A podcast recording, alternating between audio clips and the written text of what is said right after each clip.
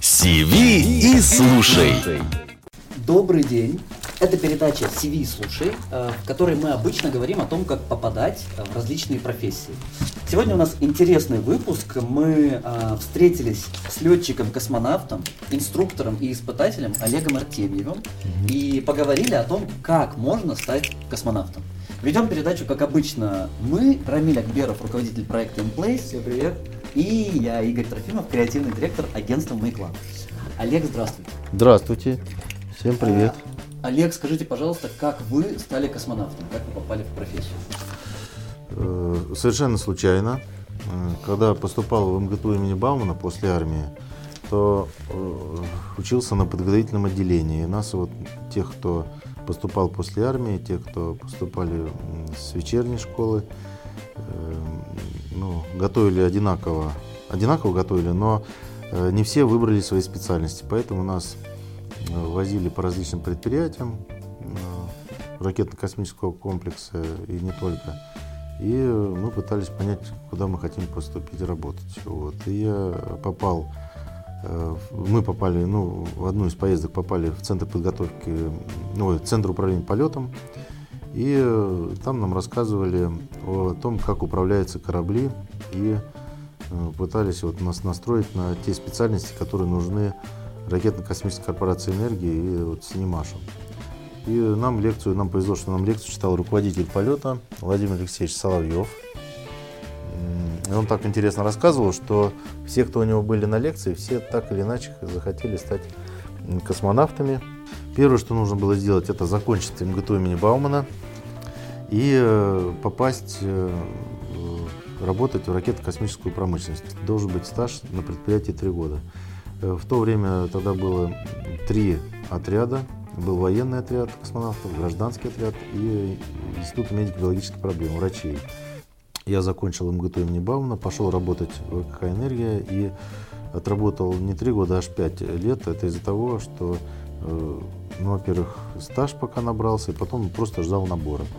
И пока ждал набора, прошел медицинскую комиссию, стало понятно, что я годен для специальных тренировок.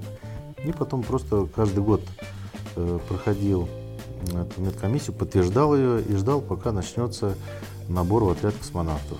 За это время э, сдал экзамены все. То есть у нас отличие между военным отрядом и гражданским было, что мы еще сдавали экзамены по, э, по кораблю, по станции. Прошел вот это сито медицинского отбора, э, образовательного отбора, дождался набора самого, прошел отбор и вот в мае-июне 2003 года стал кандидатом в космонавта. А дальше там уже началась уже следующая жизнь, следующий этап. Слушайте, а сколько вам лет было в 2003? 32 года. 32 года. То есть, если бы я с детства бы захотел бы стать космонавтом, то я бы, конечно, может быть, раньше пришел к этой профессии, потому что так как я еще там ну, искал себя, то я и в мореходку поступал, и в техникуме поучился, и в армию сходил, и, э, можно сказать так, э, условно потерял 5 лет, хотя, то есть мог бы прийти в профессию на 5 лет раньше. Э, Скажите, какое количество людей э, было на входе? Ну, то есть, вы сказали, что было сито, Общий фильтр конкурс. такой, да. Мгм. И сколько в конце прошло? Но на самом деле это было то время, э, то есть конец 90-х, и начало 2000-х, и желающих было очень мало, потому что, во-первых, платили очень мало, то есть там надо было работать на, на нескольких работах, чтобы как-то обеспечивать э, Сколько времени всего э, заняла вот эта подготовка к э? Космическому полету. То есть уже после поступления в отряд космонавтов это заняло 11 лет. Но на самом деле это просто такие исторические причины были. Э, Может было бы и раньше. То есть э, обычно космонавт, если все хорошо и очередь небольшая, то через 4-5 лет уже можно полететь. Но из-за того, что вот у нас э, шаттлы перестали летать, американская программа по шаттлам за- закрылась из-за аварии шаттла. И объединение отрядов у нас произошло, военные, гражданские и медицинские, и врачи, врачебные тоже, они как бы объединились, то очередь немножко удлинялась, поэтому мне вот, ну, понадобилось 11 лет. Но это как бы не рекорд. Вот сейчас вот в апреле э, друзья наши полетят. Вот э, Коля Тихонов, Андрей Бабкин. То есть Коля вообще уже 13 лет э, готовится. Э, Многие готовились 18 лет, рекордсмены есть. А есть ли те, кто прошел отбор, но после долгой подготовки не полетел? Да, конечно. Сейчас у нас российских советских космонавтов слетало 122 человека, а дипломов выдано порядка 230. То есть каждый второй, можно, ну чуть больше, там где-то процентов 55-56 это летают, а остальные не доходят до полета. Связано это с различными причинами. Это на первом месте это, конечно, здоровье, по здоровью списывают из отряда космонавтов. Вторая причина по учебе. Или желание пропало там. Ну, ра- бывает, что предложили такую работу, которая, от которой уже не отка... ну, потом не предложат. Если вот возраст уже. То есть и человек понимает, что э, здесь уже есть работа такая, которая вот, реальная, а полетишь ты не полетишь, уже как бы неизвестно. Или может он уже знает, что может быть какие-то будут проблемы по здоровью, и он может заранее уйти, чтобы не списываться по здоровью, чтобы войти еще в ту профессию нормально. Какой идеальный э, путь к становлению в этой профессии? Ну, во-первых, это надо иметь желание, мотивацию, чтобы и, конечно, хорошо учиться. Вот, э, и первая часть это учеба, умение, умение учиться и не забывать про спорт, потому что если только учишься, то это недостаточно. Или только спортом занимаешься, тоже недостаточно. Поэтому надо иметь такой разумный компромисс между спортом и учебой, чтобы и учебу не, не завалить, и, и спорт. Там, кстати, вот сейчас открытый набор. Когда я э, поступал, это был такой специализированный набор, который по ракетно-космической отрасли. А сейчас это открытый набор по всей России. Можно иметь стаж в ракетно-космической отрасли, независимо от того, чем ты там занимался, то ты можешь попробовать э, попытать счастье. То есть пройти э, такую мандатную комиссию, это могут быть инструктора, конструктора с э, предприятий, медики, и они как бы, с тобой собеседуют, собеседование идет, там есть и изложение, и диктант надо написать, и ответить на вопросы простейшие из математики и из физики. Там не надо очень такие мудреные темы, но простейшие формулы такие, которые вот пригодятся, там площадь круга, длина окружности. То есть это то, что нужно тебе для того, чтобы потом на курсе общей космической подготовки тебе не надо было там лишние, ли- ли- лишние там занятия. Ну и поступив вот в отряд космонавтов, у тебя э, полтора года, год-полтора это общекосмическая подготовка, потом э, 2-3 года подготовка в группе, и э, в экипаж обычно назначают за 2 года до старта. То есть э, это с учетом того, что э, ты должен отдублировать тот сначала основной экипаж, и потом уже после дублирования, когда ты уже прошел весь путь э, экзаменов э, к полету, то тебя ставят в основной экипаж, и ты летишь. То есть э, обычно это при лучшем раскладе в вот, на данном этапе это лет 5. Пять. От, от, от постановки, от э, того, как ты стал в отряд космонавтов поступил. Но сейчас немножко такая небольшая очередь есть, и если сейчас вот э, человек поступит, то, конечно, 5 лет вряд ли. Это там надо будет 7 пядей во, во лбу, чтобы это случилось, или какое-то везение. Да. Если наши слушатели это школьники, Да. что они могут э, в школе, пока они учатся, сделать для того, чтобы им было дальше легче попасть в профессию? На предприятиях всегда есть такая возможность работать. Не обязательно иметь высшее образование, можно и техником там работать. Потом можно участвовать в экспериментах в Институте медико-биологических проблем. Это как бы оттуда идут наши эксперименты по, медико, по там, медико-биологические всякие эксперименты. То есть заняться. Затем очень много различных конкурсов, там звездная эстафета, созвездия. Это в интернете это можно найти. Можно какие-то проекты свои космические туда. Потом шаг в будущее, это в МГТУ имени Баумана. И участвуя в этих э, проектах, можно поступать и в МГТУ имени Баумана, там, в МГУ по каким-то льготным условиям. В некоторых школах есть космические классы, то есть они там как раз э, занимаются тем, что приближено к космонавтике. Какой факультет выбирать лучше, если вот человек себе поставил четкую задачу попасть в космонавт? Ну, на самом деле, в техническом образовании все равно. То есть, какой факультет, какой тебе нравится. То есть, это, это может быть и ракетостроение, и вот как у меня холодильная техника, и вакуумная, там, ядерная. То есть, это не важно, потому что базовое образование, базовая такая основа, она у всех одинаковая.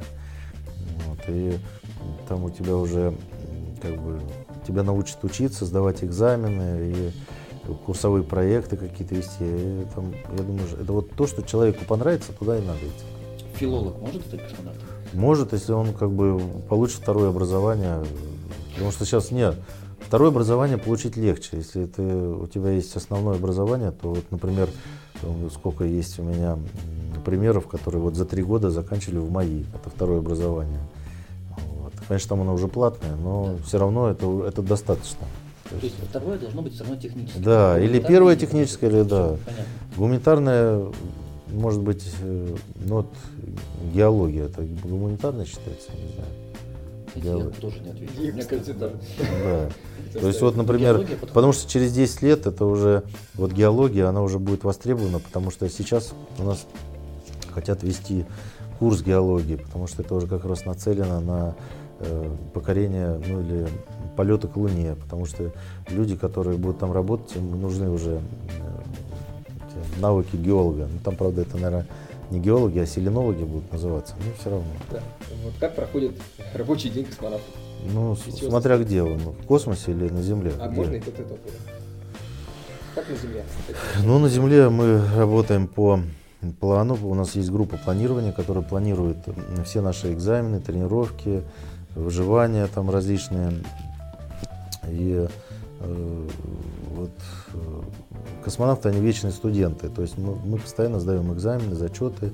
У каждого экзамена, зачета или выживания есть срок годности. Э, примерно три года.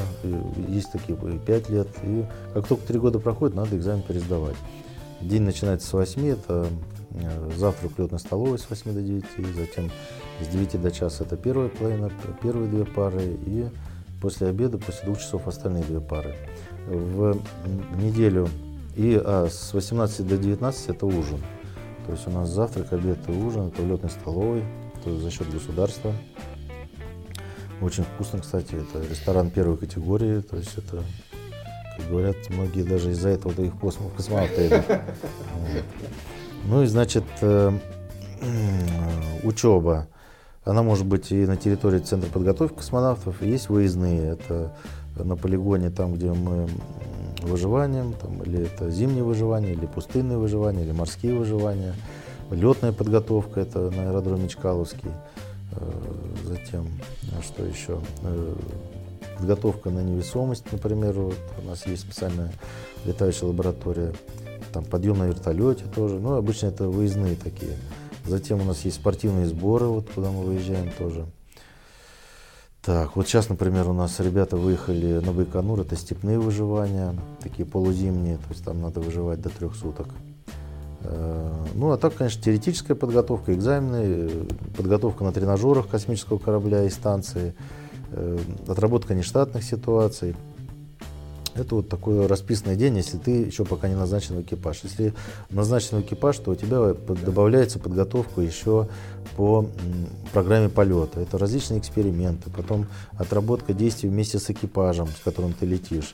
Вот. Это на дублировании, в основном под- подготовка не только в Центре подготовки космонавтов, но и подготовка в Японии, в Цукубе, в Кёльне, э, в Германии, это центр, немецкий центр, европейский центр космический, и э, в Америке, э, в Хьюстоне, а еще плюс в Канаде. То есть это подготовка по манипулятору. Надо Сдаем там экзамен. Ну да, для станции, потому что там взаимозаменяемость, ты учишься или как специалист, или как пользователь системы, и там сдаешь же экзамены. Это вот такой, э, то есть до полета. Э, В космосе же, когда мы прилетаем, там тоже у нас все распланировано. Каждая минута, подъем 6 часов, отбой 21.30, и между этим это 8-часовой рабочий день, из них 6 часов там это эксперимент техобслуживания, станции, 2 часа физкультура. Это борьба с невесомостью, считается тоже как работа. То есть час на беговой дорожке, час на велотренажере или на силовом тренажере, на силовом тренажере. И там у тебя есть личное время, потом завтрак, обед, ужин, сангенические процедуры, дополнительные работы. Обычно в личное время делаешь дополнительные работы, дополнительные техобслуживания, дополнительные эксперименты делаешь, так как сейчас сокращенный экипаж на станции. Значит ли это, что во время подготовки вы живете все время э, где, в Звездном городке, да, или Ну да, в Звездном городке живем. Да, в Звездном городке. Почти все живут в Звездном городке. Есть, конечно, жилье многих космонавтов в Москве. Получили как военные служащие, но э, у нас есть э, служебное жилье прямо на территории Звездного городка над летной столовой. Многие живут там вот, на служебной территории и на такой вот, которая рядышком со служебной. Сколько зарабатывает космонавт? Ну, по-разному. Это зависит от того, или кандидат он, или просто космонавт-испытатель. Потом есть по классностям. Ты один раз слетал третий класс, два раза слетал второго класса, три раза слетал первого класса. И там в зависимости от того, какой класс у тебя зарплата растет. Ну и в среднем то где-то вот оклад 60-70 это у тех, кто э, не летал. И плюс всякие надбавки там за сложность, напряженность, за командировки. Ну, в пределах 100-120 тысяч зарплата есть. Ну и плюс вот бесплатно кормят в столовой. Очень вкусно. что можно человеку, который хочет пройти экзамен в отряд космонавтов, что можно ему посоветовать? Как ему можно подготовиться, чтобы вероятность пройти была лучше? Ну, основное это, конечно, здоровье. да. Основное здоровье. Потом на, на втором месте это вот э, медицинский, потому что сначала там психологические тесты, физкультура, а потом уже начинаются там э, знания, образование смотрят.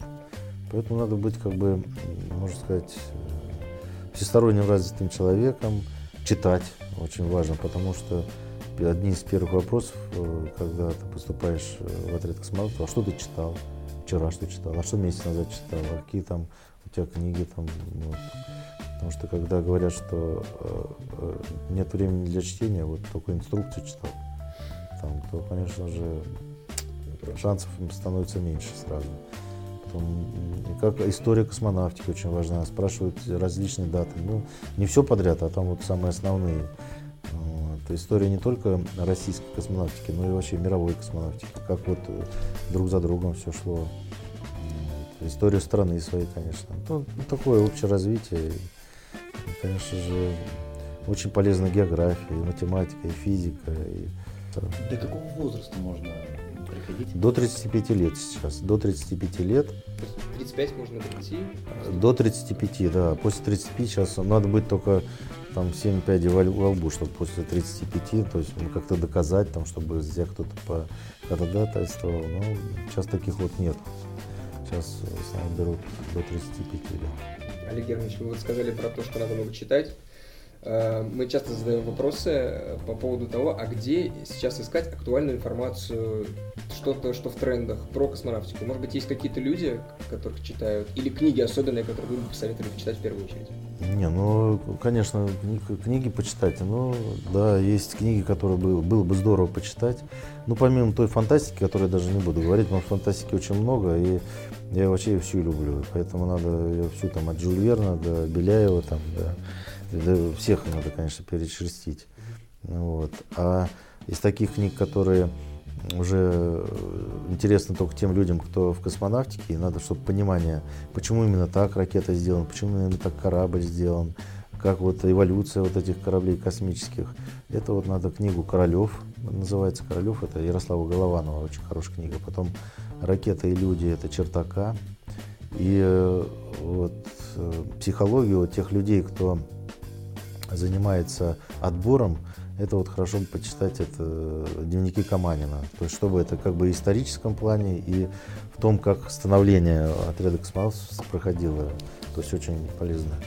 Если э, вы уже в отряде, э, время от попадания в отряд до полета может сильно варьироваться. Да, от да. 5 лет до м, 13, Да, да, как да, вы нам да, рассказали. да. Как можно ускорить, находясь в отряде, будучи уже членом отряда, как можно ускорить вот это вот э, наступление? ну, Ускорить, но только х- хорошей учебой. Нигде не проседать по учебе. Э, как бы быть пунктуальным, вот, ни в каких, не участвовать в никаких конфликтах, какие бы только ни были. Потому что конфликты могут быть разные и между собой, и с начальниками, и какие-то вот... Э, ну, надо быть нормальным человеком обычно. Как бы. То есть там, чтобы такая жесткая конкуренция, может быть, нету, тебе там никто мешать не будет, но э, надо быть э, ровным э, по отношению ко всем независимо это начальник или это просто уборщица или просто официантка в столовой, ко всем людям надо относиться одинаково с уважением и терпимостью, несмотря там может быть какие-то, если что-то не нравится, поэтому ну, надо быть терпеливым человеком. Что делают космонавты после э, окончания э, возраста? Ну, да? До какого возраста, во-первых, летают? И что делают дальше? Ну, ограничения лимита по возрасту нет. У нас самый такой вот э, рекордсмен это 77 лет, это Джон Глен летал, наши там 60 с чем-то взлетали. А так э, только по здоровью уходит. То есть как только здоровья не хватает, медкомиссия не, э, ну, ты не проходишь медкомиссию, тебе ставят, что ты не годен к спецтренировкам, тогда ты можешь уйти. И у космонавта может быть там много путей. Он может быть остаться в отряде космонавтов как инструктор, может быть э, какая-то административная должность, там, заниматься наукой в Центре подготовки космонавтов, заниматься, э, там, вот, много примеров, там, какой-то другой подготовки, там, вертолетная у нас сейчас, например, подготовка, инструктором пойти, опять же, там, по кораблю или по станции, затем это вот один вариант, чтобы далеко не уходить. Э, занять какую-то должность там в центре, там это может быть какое-то управление или по выживаниям, или по космическому образованию. Это все, что может э, или какую-то административную должность, там, каким-то начальником стать. Это, ну, это не всем дано, это как бы надо уметь управлять людьми. Затем э, можно пойти на предприятие ракетно-космической отрасли, в тот же центр управления полетом, ну, там космонавт работает, вот как Владимир Алексеевич Соловьев руководит полетом.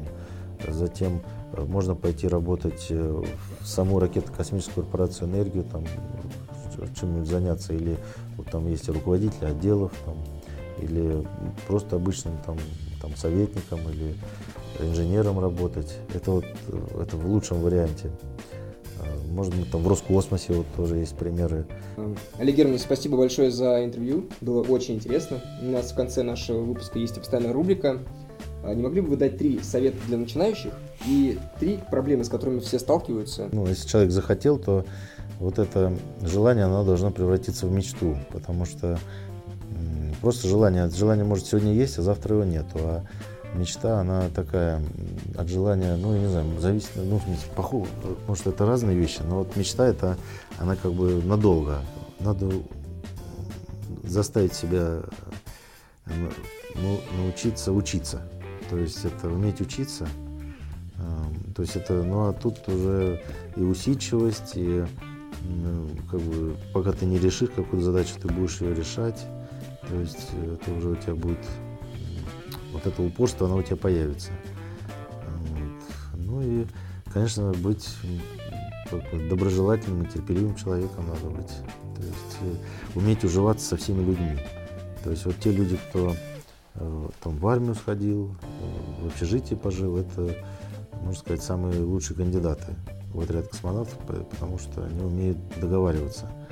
Вот, и умеют управлять рисками. Когда у тебя есть э, выбор или пойти на дискотеку, или пойти там выучить контрольную, то человек, который понимает, что впереди все-таки э, вот, эта цель, то он все-таки выберет учебу.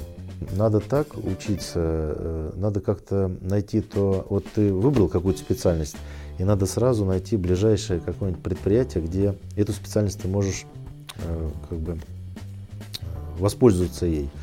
То есть это, потому что первый, второй курс это очень тяжело, третий тоже тяжело, надо, потому что там много экзаменов, зачетов, этих контролей всяких. Э, это очень тяжело где-то еще подрабатывать. Хотя это возможно, потому что сил много еще в этом возрасте.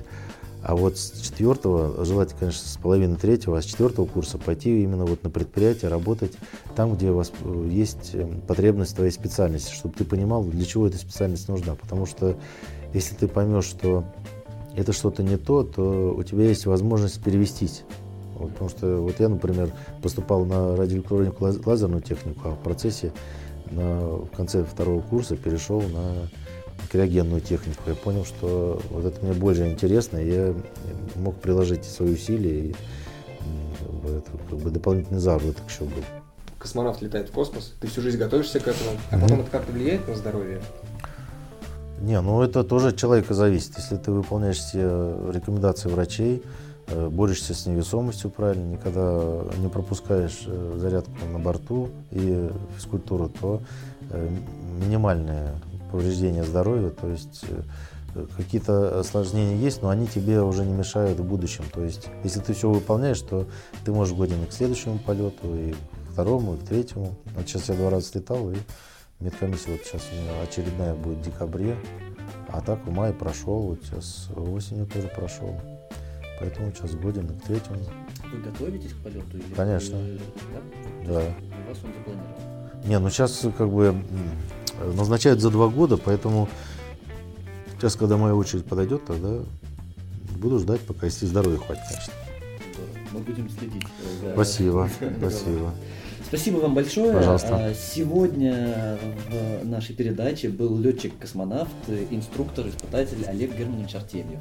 А, Эту передачу вели э, Рамиль Аберов, руководитель проекта InPlace, и я, Игорь Трофимов, креативный директор агентства Майкла.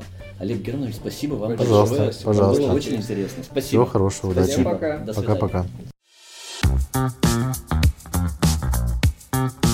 Сиви и слушай.